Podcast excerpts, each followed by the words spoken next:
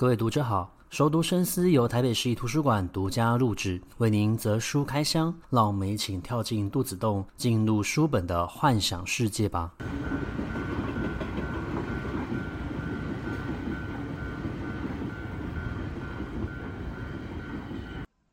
各位读者好，欢迎回到熟读深思。这礼拜的书算是一本心理学分析的书籍哦，它是有关于梦境的分析哦。不过谈到梦境呢，我们一般都会想到的是弗洛伊德，那也可以从荣格的理论去做切入哦。那今天的这本书呢，它的研究者他是一位专门研究荣格心理学的专家，那他利用荣格心理学的角度呢，去了解另外一位。呃，算是大师，他去记录自己的梦，并且去分析在梦境里面所出现的这一些事物所代表的一个意涵哦。但是呢，这位做梦境的。呃，搜集整理的这位大师呢，他其实是很久很久以前的一位古人了。那这本书呢，叫做《高山寺的梦僧》。梦僧的这一本书的主角呢，就是明慧法师。那明慧法师其实他是在呃镰仓幕府时代当时候的一位呃佛学的专家哦。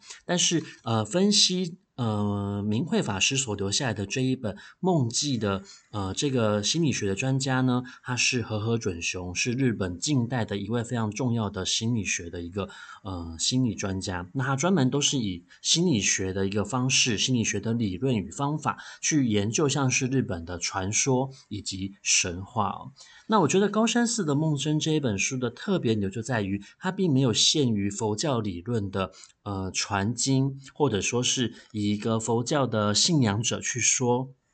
这一些梦境里面所代表的一个意涵哦，相反的，其实和合准雄他在他的书里面有透露，其实他自己个人不是一个信奉佛教的呃忠实的一个信徒哦。那他在对明慧法师接触到这本书之前，其实他对明慧法师是一窍不通的。他接触到这本书是因为有一位前辈介绍给他，认为这本书非常的好，于是呢，他就先把这本书收下，但是并没有阅读。那隔了很长的一段时间之后呢，他突然想起了这一本书，所以呢，他就把这本书拿出来看，才发现到他这么多年来错过了一个这么好的文本哦。那么这个文本之所以好，是在于明慧法师他是一位呃钻研佛经的和尚，但是呢，他在分析自己梦境的时候，并没有流于迷信，相反的，他越处于这样的环境里面，他反而以一个理性客观的角度去分析在他梦境里面所代表的各种不同的意涵哦。当然的，我们在了解一个人的梦境的时候，势必就会探出到他的潜意识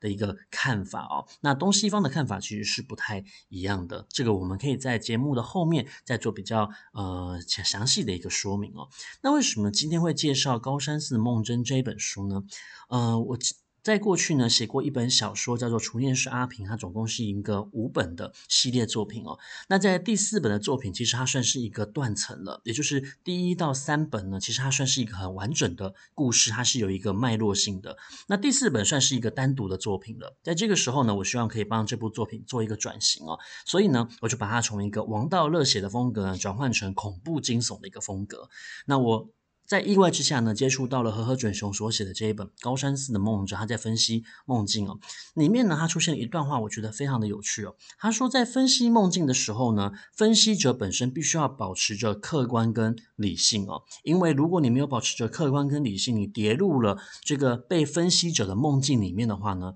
其实它是一件非常危险的事情。你会可能会受到他的概念或者是说他的理念的一个影响。进而影响到了你的立场，并没有这么的客观，甚至你可能会受到他梦境的影响而走火入魔。那么，呃，这句话呢，就。启发了我一个灵感。如果说有一位心理学专家，他专门在从事着咨商的服务，但是他在从事咨商服务的时候呢，他跌入了这个被分析者的病人的梦境里面。那这个时候他该如何自救？以及呃，在跌入梦境的这个过程之中，会不会发生任何的一个危险哦？那背后是否隐藏着什么样的不为人知的秘密？以及阴谋呢？那就是同这样子的一个理念跟想法，我创作了《熟念师》的第四本小说。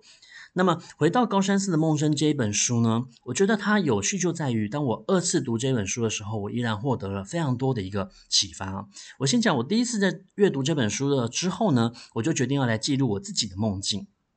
那我其实是一个好发梦境的人哦，我从小到大就不停的做梦，做各种不同的梦，而且所有的梦的风格呢，我都梦过。我最常梦到的风格其实就是恐怖惊悚的风格。我过去呢醒来的时候都非常的害怕，而且呢我会去上网查，像是所谓的周公解梦，去想要了解一下这梦境里面所出现的这些东西代表的意涵是什么。然后多数呢我看到的这些解梦的情况都是不太好的，都是不是吉兆，然后是凶兆，好像未来会有很多不好的事。事情发生了，那当然，你如果你这样想的时候呢，就会影响到你的现实，你就会把所有你所遇到生活之中的不愉快，都跟这个梦境产生关联性跟结合在一起哦。这也就是呼应了我们前面所讲的，如果分析者本身陷于梦境里面，你对于这个梦境的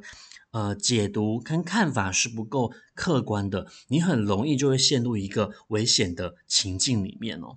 但是呢，我在看过高山寺的梦真这一本书，了解了明慧法师是如何去看待他自己的梦境的时候，我突然发现梦境是一件非常有趣的事情哦。因为梦呢，其实是一种我们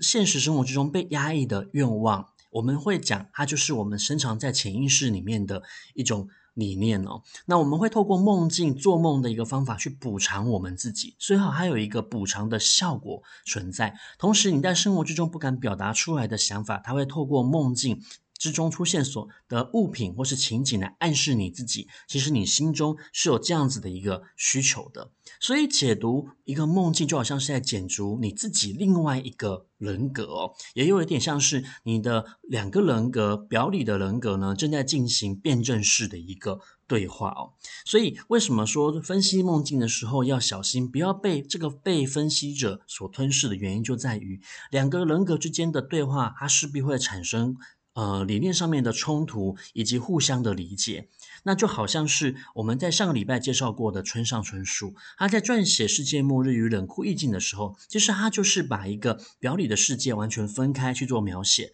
之后才把它串联在一起，结合在一起哦。那么，呃，我们刚刚讲过了，梦境其实是一种被压抑的欲望，是我们潜藏在潜意识里面的一些东西，我们不想要看见的一个潘朵拉的盒子哦。那其实东西方对于呃这种所谓意识的研究，都是有非常呃古远的一个历史可以去进行考证的。可是我们的方法呢，却不太相同哦。但西方呢，他们会惯于用一种比较逻辑的、有理性的一个思考训练去面对自己的意识哦。但是东方人如果讲到意识的时候呢，我们通常不是用科学的方法，而是会用比较禅学的角度冥想，然后去内观自我，比较接近宗教性的一个方法去呃做一个修行，然后进而了解你的自我意识哦。那这样子的方法呢，是有好有坏。西方的方法虽然说你可以站在一个高点，然后去看待自己的意识行为哦，可是你的呃意识，你这样子的一个行为不断高筑的时候呢，反而会产生一种疏离感跟孤独的一个问题哦。那东方的问题就在于，如果你不停地往自我意识去做深化的话，有些时候呢，你会表现出来的想法是过度迷信了，你会把所有的行为都套上一种形而上的学说。所以呢，呃，和合准雄他就有说到了，东方这样子的一个方法，虽然有助于就是去了解自己的内心深处哦，可是呢，如果你产生过度迷信的一个行为，其实呢，你反而容易受到一些异端邪说的影响，而且不自觉的你就会成为这种所谓的一个。呃，从呃高度过热的一个信徒哦，那么呃。从东西方这样子对于梦境的一个认知，然后意识的一个了解呢，我们再回头去看明慧法师这一个人哦。那么明慧法师他其实是他所写的这本书就叫做《梦境》，《梦境》其实现在所流传下来的版本，它并不是一个完全的版本，已经有一些部分已经都已经散佚了，然后消失了。但是我们从他所留下来的这一部分，我们可以了解，先了解到这一个人他是出生于。武家，也就是武士的一个世代跟专家，所以其实他对于自我的要求是非常严格的。那他认为僧侣应该要保持着朴素。原先呢，他其实是想要隐居到山林里面去，要跟人世保持着一定的距离，然后专心的研究佛理。不过呢，他在研究这个教育的过程之中，以及他做梦的过程，再加上他原本想要去呃印度，想要去真正了解这个佛教的一个起源地哦，可是两次想要去。那都没有成功，于是呢，他就留在了日本这块土地上面，专心的研究教义。那他也因为深受到神佛的一个启发，所以呢，他就搬到了京都，然后建了高山寺，他在高山寺开始修行，然后透过入世的方法去影响更多的人去认识佛教哦。那明慧法师这个，他其实他非常重视的是物与心的一个平衡。所谓心，就是我们自我的一个意识；而所谓的物，你可以看成是一个物品，也可以看成是所谓的一个外事。也就是说，他认为后来他的想法改变了，他觉得所有的事情都应该要讲究的是一种平衡哦。那他当然，我们刚刚前面所讲过，他要求要朴素，然后要去遵从这一些佛教的一个教义，他自然也会有一些重视生活细节的东西。好比说，他认为说，呃，人在小便的时候呢，还是应该要站。最好是要脱到衣脱衣服，以免那个尿液乱溅，然后就会沾湿到身体。再来呢，就是也不可以拿所谓的毛笔直接去沾你的嘴巴，也不可以把所谓的念珠放在经书之上哦。那我觉得他对于这些生活细节的要求跟坚持，其实表现出来的是一种他对于佛教理论的态度哦。也就是说，你如何对待你的生活，你就如何对待你的信仰哦。其实他重视的是这种所谓态度上面的一个表现哦。那有趣的就在于说，呃，我们前面讲过嘛，明慧法师呢，他在年轻的时候呢，他其实是非常想要去印度的，他想要投入释迦的一个怀表，他想要亲自到这一个佛教的发源地，亲自去了解更深入的佛教，他一心都在钻研这一些佛理哦，他想要尽量的与佛呢去靠拢哦。可是两次的渡海其实都没有成功，都是失败的，他都没有顺利的出发哦，所以他就留在了日本这块故土。那传统的佛教其实他们对于女性呢，其实是比较来的贬义的。他甚至觉得，呃，女性她就是一种诱惑，诱惑这一些和尚没有办法去坚持，呃，这些所谓的一个戒律，导致他们堕落。实际上，嗯、为什么我们会讲所谓的一个教徒会堕落？原本的问题应该是起自于他自己的内心嘛，他对于这些戒律没有清楚的认识，他也无法去做一个坚持跟捍卫真理哦。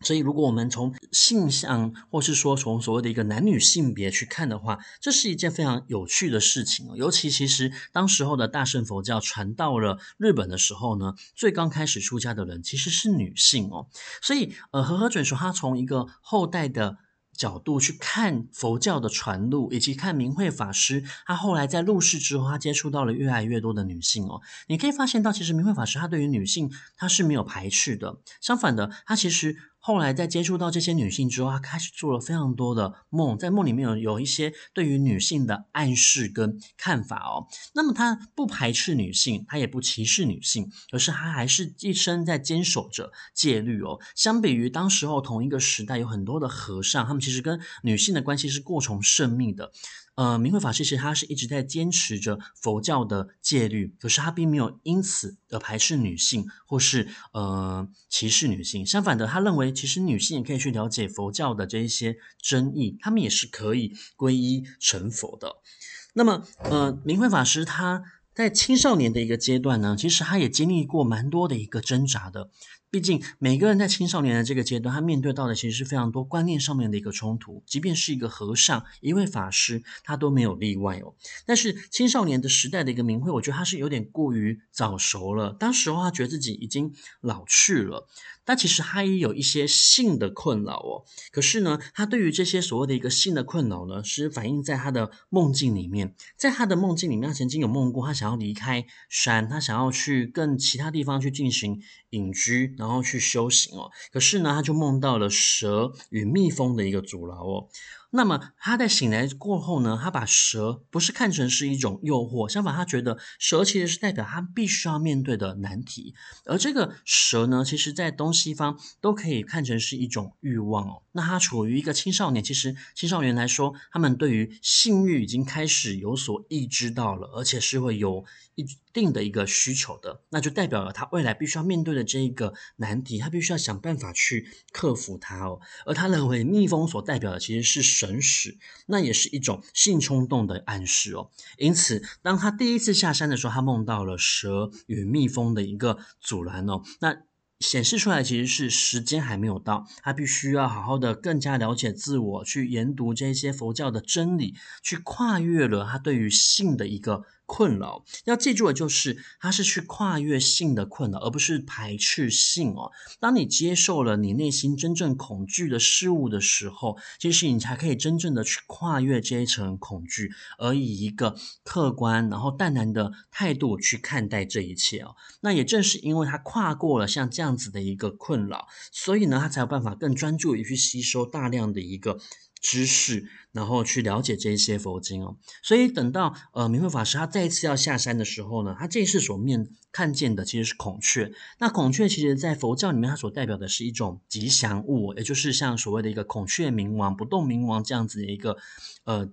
存在。那么不动明王其实它表达的就是一种，不论面对外在任何不同的呃恐惧或者说是诱惑，你的心性永远都是不动的，而且你的心就像是一把火，像是太阳光明一般的，是不会受到这一些事物的呃遮蔽而影响，你也不会受到黑暗的一个。影响，然后动摇了你自己个人的一个心性哦。所以，当他这一次看见了恐惧，他代表说，其实他是克服了自己内心的一个心魔，同时呢，他又闻到了味道哦，可以显见就是他在这段期间之内修行的一个提高哦。那为什么闻到味道就代表修行的一个提高呢？是因为梦我们所看到的东西呢，在梦境里面。多数的人都是看到，顶多是有听到，但是嗅觉这种东西，气味的一个出现呢，它是非常抽象的。一般来说，基本上一般人是不太可能会达到的，在梦境里面。可是他却觉得自己闻到了一个味道了，那就代表说他的修行其实是提高的。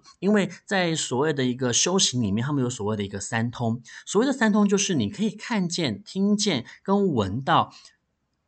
在这个世界上面，你肉眼没有看见，无法。看见、判断存在的一个事物哦，那就代表明慧法师他其实是不断的在修行，然后精进着自己的。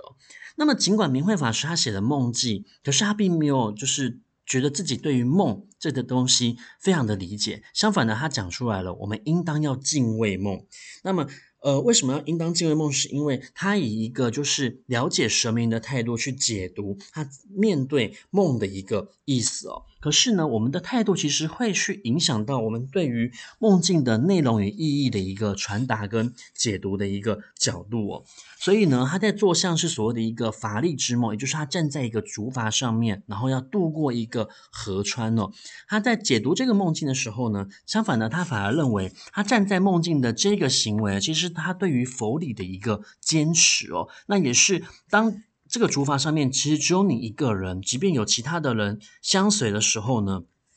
他也会明白的告诉自己，其实这样做这样子的一个梦，是代表着所谓的一个求佛学的这一条路呢。求佛这条路，它其实是孤独的，而且始终都是只有自己一个人可以去行走的。那他也提倡到了，就是要有意识的去观察自己的梦境，可是不要急于去寻找这个梦境里面所蕴含的意义，因为一旦你去急于寻找梦境里面的意义的话呢，你就会受到一些主观看法的一个。影响哦，那我觉得这件事情是很有趣，也是呼应到他前面对于分析梦境，和和卷说他对于分析梦境，他觉得分析梦境其实是要非常小心的，你不可以去陷入到这一个梦境里面，而导致于你没办法用一个比较客观理性的态度去看待这个东西哦。那其实从梦境里面呢，除了表达出了他自己个人对于佛理的一个解释，还有他对于自己自身的一个生理的一个变化之外，其实还有蛮。多可以从所谓性别角度去看待他自己的一个梦哦，我觉得这是很有趣的，尤其在那个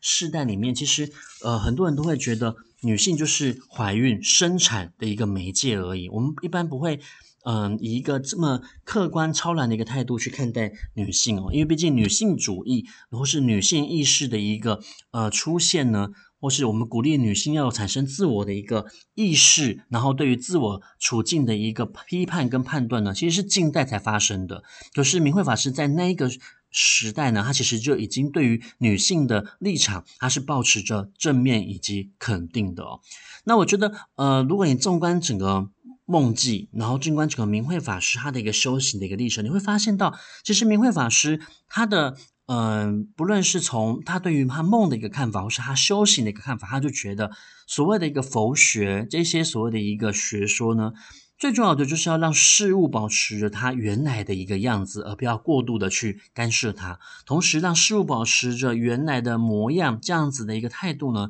应该要世世代代的进入到日本人的一个生活。那所有的事情，不论它是因还是果。它其实都是互相为理表的，他们会互相解释的。它可能是因，但是也同时是果。那我觉得解读梦境的一个有趣呢，其实就在于你如何看待你自己的一个梦境，你从什么样的角度去做切入。那么你切入的一个角度，或许呃就反映出来的是你自己个人的一个看法跟立场哦。那呃以从一个心理学的角度去认识我们自己的一个梦境，它未尝不是一个好的方法哦。那今天我们介绍的这一本高山寺的梦真，我觉得算是一本很有趣的书，你可以把它当成。是一个人，他记录他的梦，你也可以看待成是另外一个人如何去看待其他人的梦，并且他从一个呃理论的一个学派去了解他原本所不熟悉的一个宗教哦。而当你跳脱了宗教的一个框架去看待梦境的时候，又会产生出非常多有趣的观点哦。那像这样子的一个观点的看法，我觉得正是心理学分析、心理分析这一派。独特的魅力之处。那如果你喜欢我们今天节目内容的话，也欢迎分享给你喜欢阅读的一个朋友。我们在下星期的空中书房再见，拜拜。